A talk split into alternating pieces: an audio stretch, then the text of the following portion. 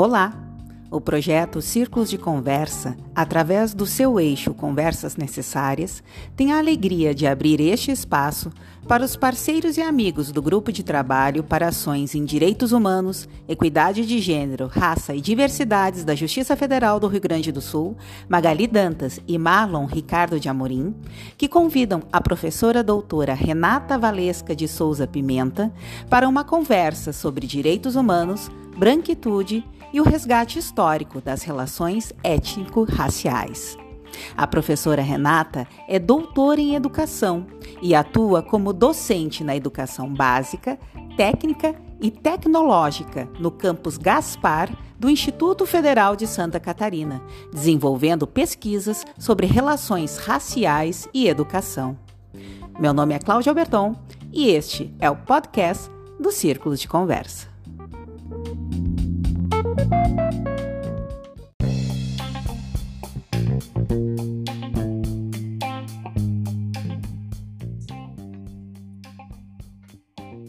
Bom dia, Renata. Obrigada por estar conosco é, um, no podcast é, Conversas Necessárias, é, alusivo ao mês de novembro.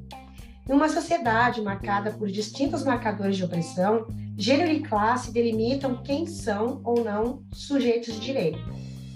É, entretanto, é, a pandemia do Covid-19 foi didática ao escanear para o Brasil um cenário de intensa ofensiva deliberada a esses direitos. É, quando traçamos essas, essas intersecções, alguns paradoxos surgem e questionamos a ineficácia dos idealismos e máximas da universalidade dos direitos humanos. Por isso, perguntamos: para quem são os direitos humanos? A tutela efetiva de direitos alcança a todos os sujeitos?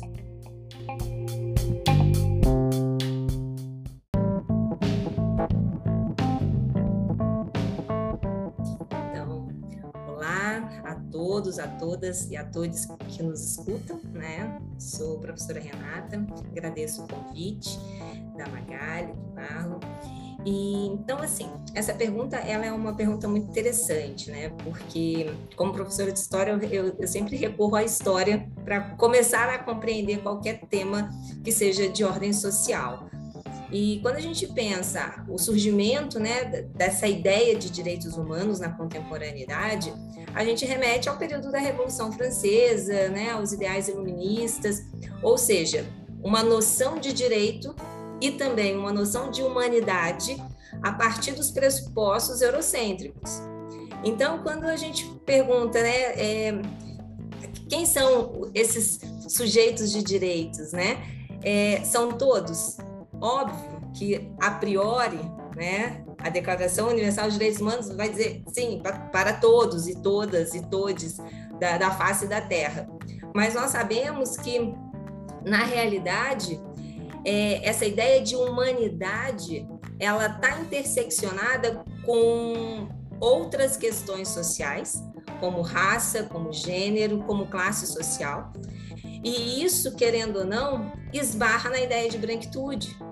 Então, esses indivíduos, esses sujeitos de direitos, que a priori, né, as legislações nacionais e internacionais dizem que são para todos, na prática, o que nós percebemos são muitos desses sujeitos que eu vou usar aqui o termo que estão à margem, né, ou seja, que são é, grupos sociais que historicamente foram excluídos desta noção né, de humanidade, desta noção de cidadania, eles não se veem, então, contemplados por esses direitos. Eu vou aqui dar como exemplo a população negra no Brasil. Devemos considerar que a população negra, durante séculos da nossa história, foi, foi tirada a sua humanidade, né, o seu caráter de ser humano. E essa questão ela perpassa o que na história a gente chama da história das mentalidades, né? Então criou-se nessa perspectiva da mentalidade social uma ideia de não sujeito em relação à população negra. Então é óbvio que o que se observa ao longo da nossa história contemporânea é uma negação de direitos então a essa comunidade. Né? Quando a gente vê que a, a própria expressão cultural né, desse povo durante um, um tempo foi criminalizado, Né? Então, você ter a capoeira, o capoeirista como é, um, um sujeito que está cometendo um crime, isso é uma maneira da gente ver a materialização dessa exclusão, né, e, e dessa não garantia de direitos a esses públicos que estão à margem. Claro que eu poderia citar tantos outros exemplos de tantos outro, outros grupos, né, mas tentando prezar um pouco pela ideia da objetividade, porque eu sei que tem muita coisa para a gente conversar, é, eu diria que é, pensar sujeitos de direitos tem que ser visto nessas duas perspectivas, né? na perspectiva do que é legal, do que prevê a lei, mas também na, na perspectiva do que é real.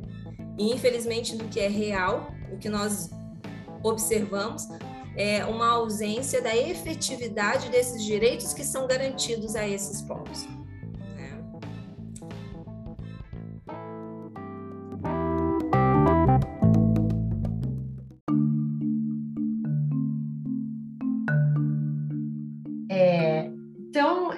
Renata, tu trouxe o aspecto da branquitude, né? No teu estudo sobre direitos humanos, com ênfase nas relações de gênero e relações étnico-raciais, é, uh, pode nos ajudar a entender por que é importante estudarmos essas relações e o que, que elas têm a ver com a branquitude? Como que a gente pode compreender a branquitude, então, de uma forma é, simples?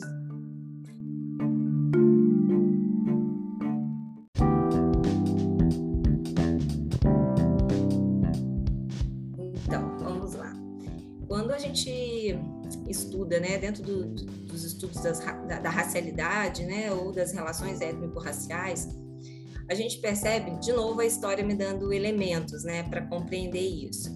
É, a própria ideia de raça, né, ela foi construída cientificamente falando, né, no, lá no século XIX, a partir de intelectuais europeus que preconizaram a ideia de que determinados grupos eram mais evoluídos que outros, e aí a divisão então da humanidade em raças. Então, do ponto de vista né, científico, genético, nós hoje já desbancamos as teorias racialistas. Então, nós sabemos né, que não, não faz sentido nenhum essa divisão da humanidade em raças distintas. Porém, no campo das ciências sociais, a gente é, trabalha com a ideia de essa raça que foi se consolidando socialmente. Então, apesar de sabermos que não existe essa perspectiva né, é, biológica, genética de diferenciação entre os grupos humanos, existe, do ponto de vista social, uma ideia que se consolidou, que estruturou as sociedades.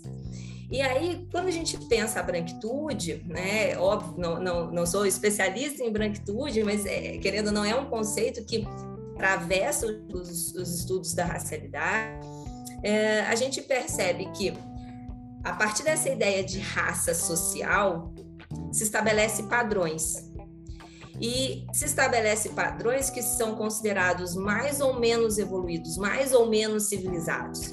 E esses padrões são padrões comportamentais, né, padrões culturais. E aí quem é que estabelece esses padrões? É a branquitude. É a branquitude que define o que é e o que não é mais ou menos evoluído. Então, essa ideia da, da branquitude que, que nos atravessa e que precisa ser compreendido, eu vou citar como exemplo, porque eu gosto muito de partir da teoria para a prática, né, para a coisa ficar palpável. Política de cotas. Né? A, a, lei de cotas ela é muito recente no Brasil, fez 10 anos agora em 2022, e desde que ela começou a ser discutida a nível né, de Congresso Nacional, gerou né, um, um furdunço danado, tanto uh, no, no, nos espaços políticos, enquanto instituições políticas, né, no Congresso, mas também dentro das universidades, também entre os movimentos sociais. E na época, vários uh, intelectuais, inclusive intelectuais de esquerda, né, super envolvidos com as pautas sociais, acharam que as cotas elas eram um absurdo. Inclusive depois vários desses intelectuais fizeram cartas, né, reconhecendo as suas, as suas ideias equivocadas a respeito, sobre, a respeito das cotas uh, sociais. Só que engraçado que ninguém fala que o Brasil muitos anos antes, já tinha tido cota, que é a cota do boi.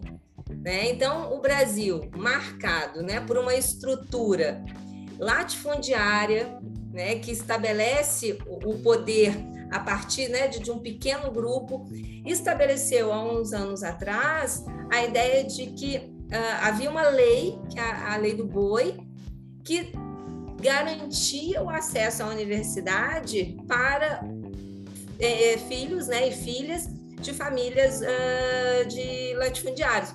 Na época, não gerou todo esse rebuliço que a lei de cotas gerou. Então, isso é muito interessante para a gente perceber como que a própria ideia de políticas públicas, né, quando essas políticas públicas elas são para dar condições a, a determinados grupos, aí ela, elas não são um problema. Agora, quando essas políticas públicas são destinadas a os grupos que são marginalizados socialmente, historicamente, como a população indígena, como a, a população negra, como a população LGBT, aí passa a ser um problema. Aí passa a ser uma política onde os argumentos para, para as críticas são vários, né? do tipo, políticas desse jeito mais nos dividem do que nos aproximam. Né? Agora é engraçado que quando então, num país onde o acesso à educação ele nunca foi né, universalizante, uma, a política do boi ela não, não ganhou esses argumentos é, contra. Agora a política de cota sim. Então eu acho que é, é importante a gente perceber é, dentro de uma sociedade que se estrutura a partir da ideia de raça, quem eu sou nessa sociedade? Porque, e esse para mim também é algo que a branquitude, através do conceito da branquitude, a gente pode avançar no diálogo. Quando eu penso uma sociedade racializada, eu falo só do negro, eu falo só da população negra. Mas dentro de uma sociedade racializada, eu tenho o branco, então, quem é esse branco dentro dessa sociedade? Quais são os privilégios dos quais essa população branca vem historicamente usufruindo? Porque para a gente falar de uma luta antirracista, eu preciso então também entender não só os malefícios de uma sociedade que se estruturou no racismo para a população negra, como os privilégios para a população branca que se estruturou, que se desenvolveu nessa sociedade estruturada no racismo né? Então, se eu não reconheço esses privilégios, eu não consigo avançar. Eu não consigo perceber, e foi esse exercício que muitos desses intelectuais que criticaram a política de cotas, né, as, ali na, na, época da sua aprovação, eles fizeram a, a posteriori. Né, reconhecer muitos eh, eh, o seu privilégio, inclusive enquanto intelectuais brancos, para dizer: opa, de fato, a minha própria concepção contra a política de cotas se pautava na minha condição de, privilegiado. Né? E aí a gente faz uma concepção dentro de uma bolha, e por isso que não avança. Né? Então, eu sei que a discussão ela, né, ela é complexa, e, mas eu acho que o, o ponto é esse. É, as teorias racialistas, elas surgem historicamente, elas configuram as, a estrutura dos estados contemporâneos a partir da lógica racial, né, falando sobretudo né, de países que passaram pelo, pelo, pelo caos que foi a escravização, e a partir desta lógica, essa estrutura racista né, que se dá nessas, nessas sociedades precisa ser percebida, compreendida a partir do prisma da branquitude, não só do, do, do não só do prisma da, da população negra, mas do, do prisma da população branca também. Né? Então a gente racializa todos os grupos, para daí entender os privilégios de uns e os não privilégios de outros. Né?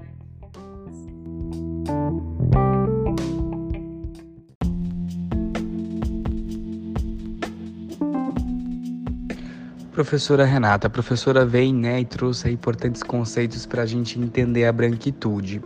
Então, nessas interseccionalidades né, que a professora traz, gênero, raça, a professora trouxe também esse conceito, né, de que é, a branquitude ela encontra formas né, de ela se acomodar dentro das estruturas de poder e da sociedade. E a gente vem observando nos últimos anos a ascensão de grupos supremacistas brancos, grupos estes que se acomodam normalmente em células neonazistas, que vêm também sendo objeto de muitas denúncias nos últimos anos, inclusive de um relatório importante do Ministério Público de Santa Catarina, que demonstra o crescimento exponencial desses grupos. E aí a gente gostaria também de trazer para essa discussão, né, profa, qual é essa interrelação entre a branquitude e é, a ascensão do fascismo no nosso país?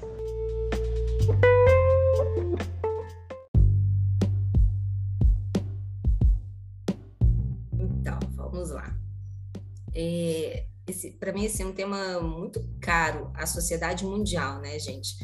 Porque na história, quando a gente estuda a história da humanidade, a gente vê vários momentos em que violações de direitos, né, foram uh, a base de organização de impérios, enfim, de civilizações. Mas se tem um, um dos momentos da história muito marcantes para nós dentro dessa fase mais contemporânea, foi o período entre guerras, onde houve a ascensão dos regimes totalitários né, em vários países da Europa, e esse movimento também se expandiu para outras regiões, inclusive a América. Faço aqui destaque para o Brasil, né, o período da Era Vargas, uh, no período mais, mais especificamente né, do Estado Novo da Era Vargas. E por que, que eu estou voltando lá atrás, né, na década de 30, final da década de 20, início da década de 30? Eu sempre costumo falar com os meus alunos que foi uma época em que nós entramos em crise. Crise de valores, uma crise moral, uma crise econômica, uma crise política. Em período de crises, a sociedade se fragiliza. A, a, sociedade ela perde, é como se os elos de união dessa sociedade que compõe né, essa teia social, eles ficassem tão fragilizados ao ponto de hum, facilmente se romperem. E aí essa sociedade ela vai se fragmentando, ela vai se dividindo, e é desse espaço, é desse terreno que eu chamo de terreno fértil, que surgem as oportunidades de ascensão de líderes e de ideias que, dentro de uma sociedade não doente, não frágil, seria inadmissível. Né? E, infelizmente, esse cenário que lá no final da década de, da década de 20 e 30 uh, fez surgir regimes como o nazismo na Alemanha, o fascismo na, na Itália, o salazarismo uh, em Portugal, o franquismo na Espanha e o Estado Novo no Brasil, citando alguns exemplos, e que foram contextos históricos de ultra violação de direitos. Então, a gente olha geralmente para a Alemanha nazista só, e os campos de concentração, mas não foram só, é porque, claro, a dimensão dos campos de concentração, né, a, a, o, o, caráter completamente desumano do que, do que aconteceu ali, isso impacta a sociedade né, mundial de uma maneira que a gente acaba muitas vezes não olhando para os outros cenários que também compõem a ascensão desses regimes totalitários. E, infelizmente, nós estamos numa época que, a nível mundial, também estamos em crise. Vivemos uma fase em que as, as sociedades a nível mundial elas estão com crise de valores, né, com crise, uh, com crises culturais, com crises econômicas, crises políticas, e isso tem propiciado o ressurgimento de desses ideais que a história tentou de toda maneira enterrar a sete palmos da terra. É, no Brasil, por exemplo, qualquer tipo de apologia né, ao fascismo, ao nazismo, é crime. Quando a gente cria, dentro do nosso código jurídico, né, um, uma ideia de que é crime qualquer tipo de, de propagação de ideias baseadas neste passado, eu estou querendo fazer o quê? Do ponto de vista histórico, eu estou querendo enterrar esse passado e impedir que ele ressurja. Mas o que vem acontecendo na nossa sociedade, o que vem acontecendo, né, e aí não é uma realidade, infelizmente, só do Brasil, né? Quando eu digo infelizmente, é justamente para a gente entender que não somos um caso isolado. Existe, existem, né, a, a, o ressurgimento desses grupos neonazistas no mundo inteiro. E aí, esse fenômeno que a gente chama, é, os, dos grupos neonazistas, mas um, o fenômeno que a gente fala é o ressurgimento do fascismo o conceito político né, é, correto seria esse. Isso é uma realidade que está aí, seja no continente europeu, seja na América do Norte, na América do Sul, isso está se espalhando. E por que que isso... Ah, mas que que vocês enfiaram o, o, a desnazificação num, num podcast que está falando né, sobre uh, relações étnico-raciais, violações de direito? Gente, tem tudo a ver. Porque se tem uma das coisas que é, o fascismo odeia, é a diferença. É o direito à diferença. É, a ideologia fascista ela se preza a partir de um ideal único, de um ideal universal, que é o do branco, enquanto, entre aspas, uma raça superior, e a partir desta raça, tudo que é criado por ela é melhor. Logo, a, aqueles e aquelas que são diferentes não têm espaço nessa sociedade. Ou se tem espaço, é o espaço da dominação, é o espaço para ser dominado. Então, sim, né, a, a importância de todo um movimento em prol da desnazificação, enquanto um movimento que ele precisa ser né, político, sociocultural, nós precisamos, sim, né, de órgãos públicos atuando, mas nós precisamos também, por exemplo, dos espaços educacionais falando sobre isso. Nós precisamos, sim, da educação colocando o dedo na ferida, dos movimentos sociais, da cultura, da arte, colocando o dedo na ferida e dizendo: é isso que a gente quer para a nossa sociedade? E eu acho que a ideia de que, que para mim resume bem é isso. Queremos uma sociedade que odeia a diferença? Queremos uma sociedade onde o outro que se difere de mim, ele não tem vez, ele não, não é um sujeito de direito, né? ele, não, ele, não, ele não merece ter as mesmas oportunidades que eu. Né? Então, esse é o ponto. E eu gosto muito, muito da ideia da educação e da ideia da arte, né? das artes, enquanto esse espaço que, junto com as políticas públicas, contribuem para esse movimento né, de desnazificação. Porque a gente está falando de coisas é, que talvez, é, sem querer tornar pesado, pesada a nossa conversa, mas a gente está falando de um movimento que tira vidas. Né? Quando eu falo é, que não preza pelo direito à diferença, esse, esse movimento é um movimento, então, que aquele que é diferente, ele tem que ser morto ele tem que ser violentado de várias maneiras. E eu acho que aqui no Brasil a gente ainda tem uma ferida aberta, que foram todos os tipos de violência que a ditadura militar trouxe para a nossa sociedade e que sequer curamos essas feridas, não estamos sequer preparados para enfrentar mais, mais um momento histórico de violações de direitos. Mas está aí, né? Não, não, não, não, não importa o que eu penso, não importa né, o que eu acho. O fato é que, com uma ferida aberta, as outras feridas já estão sendo é, formadas, né? já estão sendo feitas. Então, é preciso que a gente acorde antes de ficar mais profundo esse movimento. Não é um mimimi, não é uma bobagem, bobagemzinha, não, é, não são casos isolados, né? Tem aí os movimentos, é, alguns grupos de pesquisa, né, já têm mostrado que o número de células neonazistas espalhadas no Brasil tem aumentado consideravelmente, sobretudo nos últimos quatro anos. Isso não são, não, não são dados meus, tá, gente? São dados de pesquisas. E mostrando, então, que sim. Bom, por que que os, o número de células neonazistas aumentaram? Ah, porque eles estão se reunindo para jogar joguinho de computador? Certamente não, né? Certamente esse aumento do número, né, de pessoas adeptas a, a essa ideologia tem um significado e um impacto muito sério na organização da sociedade. E é, é risco. E uma sociedade com medo é uma sociedade que estagniza. Então a gente precisa ir atrás né, de qual é o problema, atacar esse problema para a sociedade fluir no seu desenvolvimento a partir da ideia do respeito às diferenças. Né? Então, é, enquanto professora de história, assim, eu sempre me preocupo muito quando eu vejo não que a história se repita, porque não não, não se repete. Contexto, a conjuntura é outra, né? A gente não está a gente não tá num período entre guerras. Porém, ela se reconfigura, né?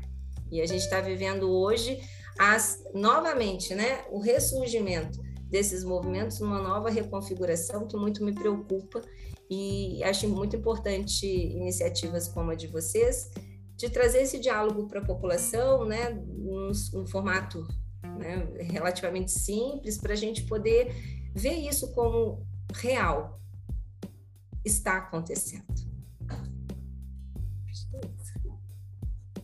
Como isso